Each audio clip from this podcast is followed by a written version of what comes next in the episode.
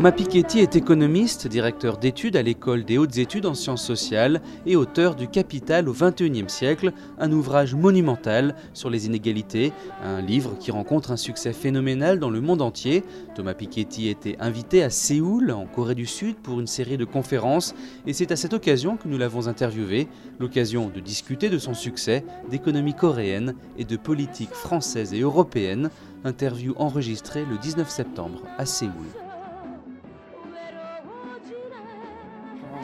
Votre, l'engouement pour euh, votre livre bah, Moi, je suis, très heureux, euh, évidemment, de, du succès que rencontre ce livre. Je pense dans tous les pays, euh, et là, je, vois là, ça aujourd'hui en Corée, j'ai vu ça aux États-Unis, au Royaume-Uni, et je, vais aller en Chine aussi dans quelques semaines la question de la, répartition des richesses, évidemment, intéresse, tout le monde depuis toujours. Je crois que ce qui est nouveau dans ce, livre et ce qui attire les gens, c'est que j'essaye de, rendre accessible beaucoup de matériaux historiques sur les inégalités de revenus, de patrimoine, et j'essaye de montrer que ces questions ne sont pas des questions techniques, sont vraiment des questions qui concernent tout le monde et qui peuvent être comprises par tout le monde, et que euh, voilà, parfois il y a une tendance de l'économie ou des économistes à s'enfermer dans une espèce de science très abstraite avec des modèles mathématiques excessivement compliqués.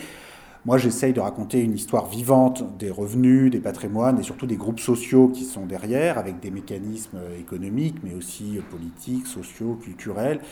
Et alors, en Corée, plus, plus spécifiquement, je, pense que c'est un pays. Alors, chaque pays a sa propre vision des inégalités, sa propre histoire avec les inégalités. La Corée, c'est vraiment fascinant de voir que c'est un pays qui n'a toujours pas euh, quitté cette, euh, croissance euh, magnifique des Trente Glorieuses qu'en France, on finit quand même par se rendre compte 30 ans plus tard que, ça ne va, pas, revenir. En Corée, on, est toujours à des niveaux de croissance de 4-5%. Et en même temps, la question des inégalités commence à devenir une question de plus en plus importante en partie aussi parce qu'on se rend compte que la, croissance ne va pas continuer comme ça éternellement. Et donc les questions de répartition, les questions de, de, fiscalité, de, répartition des, efforts, du système de retraite dans un pays qui va quand même connaître une, diminution euh, très forte de la population avec une très faible natalité actuellement.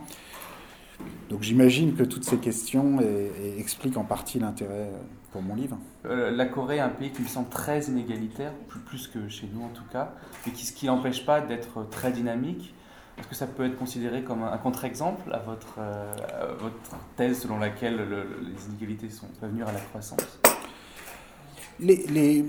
L'inégalité en, tant que telle n'est pas forcément euh, toujours euh, un mal. Un certain degré d'inégalité peut être utile pour, pour, la, pour la croissance ou peut être justifié simplement par des considérations euh, sociales ou, économiques ou, politiques. Dans le, dans le, cas de la, Corée, je pense que la, très forte croissance s'explique quand même en grande partie par un phénomène de, de rattrapage qu'on observe aussi en Chine et qu'on a observé en France, en Allemagne, au Japon.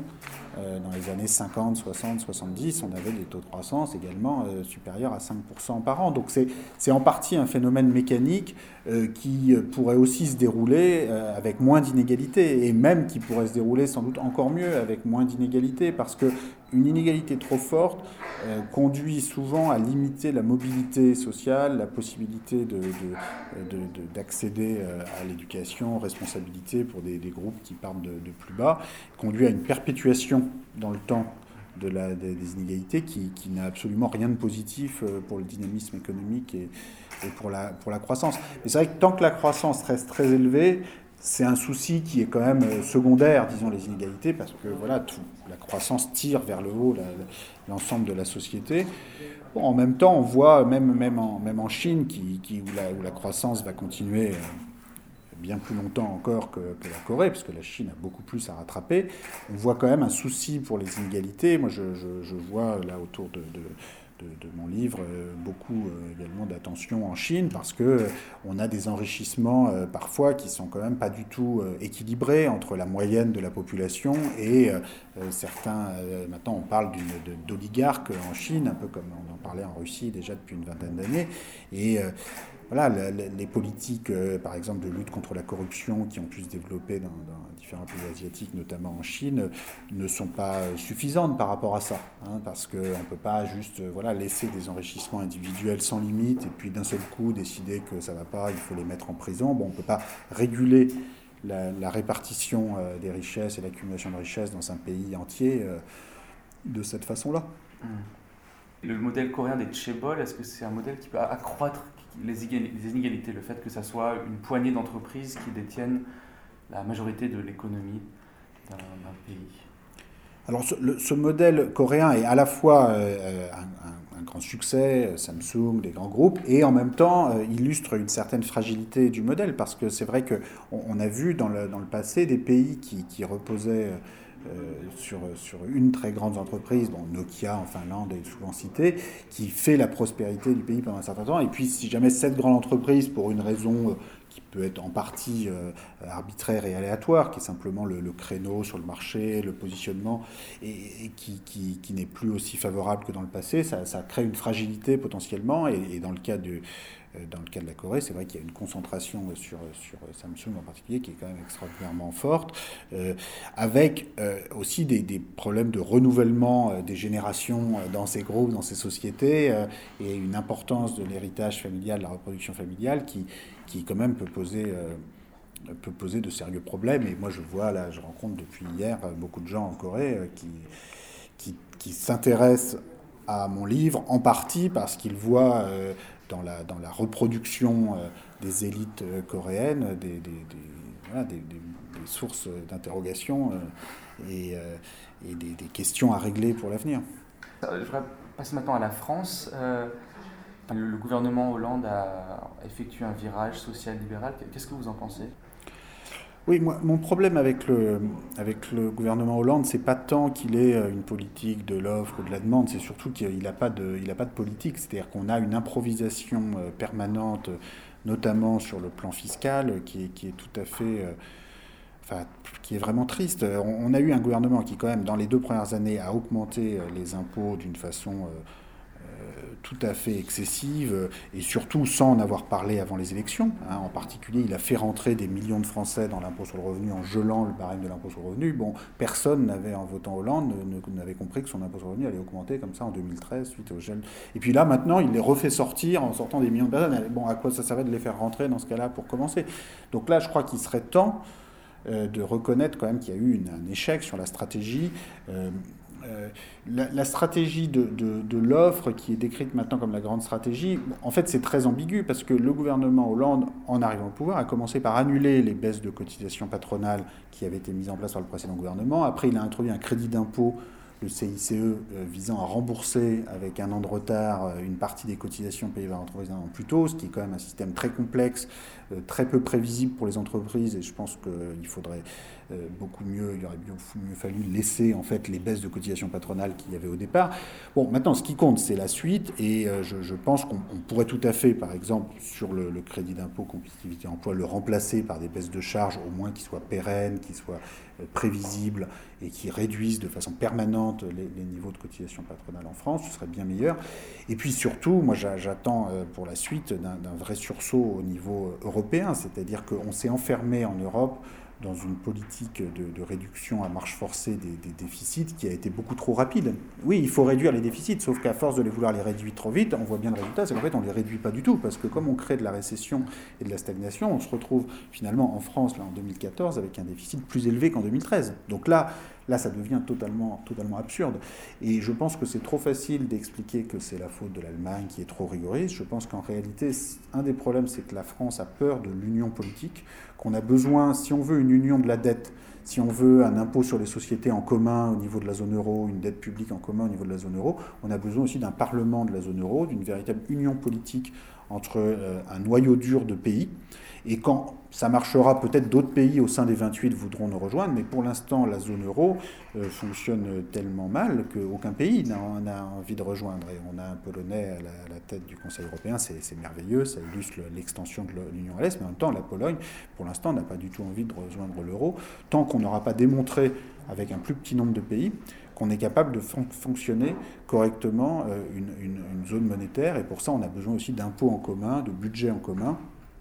Et voilà, il reste trois ans au gouvernement Hollande pour essayer, par exemple avec le gouvernement italien, de, prendre des initiatives euh, pour vraiment transformer le fonctionnement de la zone euro en la, démocratisant, en lui donnant un parlement permettant de voter un plan de relance. Tant qu'on sera simplement dans des mots, mais sans revoir vraiment les institutions politiques euh, au niveau euh, de la zone euro, qui justement pour l'instant n'a pas d'institution politique. On ne peut pas tout attendre d'une banque centrale euh, européenne. Et donc moi, c'est surtout pour moi la plus grande déception face au gouvernement Hollande, c'est cette absence de véritable proposition au plan européen. Et ça, ça me paraît encore plus grave que l'improvisation sur le plan de la politique fiscale domestique. Et vous êtes optimiste sur la possibilité de réussir à modifier les institutions européennes euh, je, je, pense qu'il est possible de réformer les institutions européennes et, la meilleure preuve, c'est que les traités, on les change tout le temps. On les a changés en 2012, en six mois. Simplement, on les a changés en l'occurrence dans la mauvaise direction. C'est-à-dire qu'on a approfondi un, un, fédéralisme technocratique avec des négociations entre la Commission européenne et les gouvernements nationaux où en fait on se sert de l'Europe comme bouc émissaire et l'Europe n'est pas vraiment efficace pour euh, avancer dans, dans, la bonne direction. Donc on a besoin maintenant d'aller beaucoup plus vers un fédéralisme démocratique, en assumant une véritable démocratie parlementaire au niveau européen. Simplement, il faut comprendre qu'on ne va pas pouvoir le faire à 28 pays. Euh, il faut accepter d'approfondir l'union politique au sein d'un noyau dur du pays, euh, l'Allemagne, l'Italie, la France, la, Belgique, l'Espagne, enfin un petit nombre de pays à l'intérieur de la zone euro. Euh, et je, pense que c'est possible. Je, pense que pour l'instant, on n'a pas eu on a trop de frilosité de la part de notre gouvernement. On a un manque de courage euh, politique. Euh, mais euh, en même temps, là, on peut, ne peut pas simplement attendre les bras ballants que les solutions viennent. De toute façon, il y aura des nouvelles propositions de modification des traités qui viendront de l'Allemagne dans les mois, les années qui viennent, parce qu'il y a quand même un problème de soubassement démocratique et de légitimité politique au sein de la zone euro. Euh, on a fait des mesures sur, euh, sur l'union bancaire, sur les, mécanismes de sauvetage entre pays, sans qu'il y ait véritablement de légitimité euh, politique, démocratique, permettant de contrôler ces mécanismes et de les, faire avancer plus loin. Donc on ne peut pas simplement attendre des propositions allemandes pour réformer les traités. Il faut que la France prenne le devant et, et, explique que si on veut introduire du volontarisme économique, si on veut introduire de la relance, si on veut introduire de la justice fiscale, en faisant en sorte que les grandes sociétés multinationales paient au moins autant que les PME en impôts sur les sociétés, ce qui n'est pas le cas actuellement, je pense que l'opinion publique comprend qu'on ne va pas y arriver tout seul, que tant qu'on aura 18 euh, impôts sur les sociétés différents dans la zone euro, eh bien, ce seront les, multinationales joueront euh, sur les failles entre les législations nationales et ne paieront rien nulle part. Et donc là, c'est un domaine où la souveraineté nationale, c'est devenu un mythe. Ça consiste simplement à tous se faire avoir euh, par les sociétés multinationales. Donc je pense que l'opinion est prête pour qu'il y ait un, bon en avant européen sur des mesures précises, sur des mesures de justice fiscale, un impôt sur les sociétés en commun, ça, ça peut être compris. Euh, un plan de relance, euh, on, a une série de mesures sur lesquelles plus d'union politique à l'intérieur de la zone euro, je pense que ça, ça pourrait être compris et on, pourrait faire adopter de telles réformes. Justement, vous parlez de, souveraineté nationale. qu'est-ce que vous pensez Qu'est-ce que vous répondez à tous ceux plus seulement à l'extrême droite, mais aussi maintenant à l'extrême gauche, qui, veulent sortir de l'euro, qui veulent retrouver la souveraineté monétaire? Quelle est votre réponse à bah, Moi, ma, ma réponse, c'est qu'on ne pourra pas simplement dire à ceux qui veulent sortir de l'euro que c'est impossible, que maintenant qu'on y est, on ne peut plus sortir. Je pense que ça, c'est une réponse très faible. Il faut trouver une réponse plus forte qui est que euh, on a besoin euh, d'une monnaie unique, mais on a aussi besoin d'un budget commun pour peser dans la mondialisation. C'est-à-dire que si on veut introduire euh, de la justice fiscale dans la mondialisation, on ne va pas y arriver tout seul. C'est-à-dire sortir de l'euro et, et, choisir le repli national, ça nous conduit dans une situation, on le voit beaucoup avec beaucoup de petits pays, à être à la merci des investisseurs internationaux, à être à la merci de la spéculation sur le, taux de change, parce que c'est ça, revenir au franc, revenir à la lire, ce serait retrouver euh, de, la spéculation euh, sur les monnaies et se mettre encore plus à la merci des marchés financiers. En même temps, le système actuel est un entre-deux qui, d'une certaine façon, est, encore pire, parce que comme on a mis en commun l'euro, mais sans euh, mettre en commun le pouvoir de lever l'impôt sur les multinationales, sans mettre en commun le taux d'intérêt de notre dette publique, on se retrouve dans une situation où on a la, spéculation s'est déplacée du taux de change vers le taux d'intérêt de la dette publique et la spéculation s'est déplacée également vers une mise en concurrence des pays qui se retrouvent tous à devoir faire des cadeaux fiscaux aux plus grandes, aux plus grandes sociétés internationales, aux personnes les plus fortunées au niveau mondial qui peuvent se retrouver à payer moins d'impôts que les, classes moyennes et les classes populaires. Euh, et on n'a même plus l'arme pour relancer la machine économique de la dévaluation, qui aurait été l'arme que les pays d'Europe du Sud auraient pu utiliser ces dernières années dans le cadre de la récession auquel elle faisait face. Donc là, on est dans un entre-deux, en ayant perdu notre souveraineté monétaire sans se donner de nouvelles euh, souveraineté fiscale, budgétaire au niveau européen, qui est la pire des situations. Euh, l'extrême droite a une réponse claire qui est on sort de tout ça. Euh, je pense qu'il faut qu'il y ait une autre réponse claire qui est non, on a besoin pour domestiquer la, mondialisation de, plus d'union politique au niveau de la zone euro.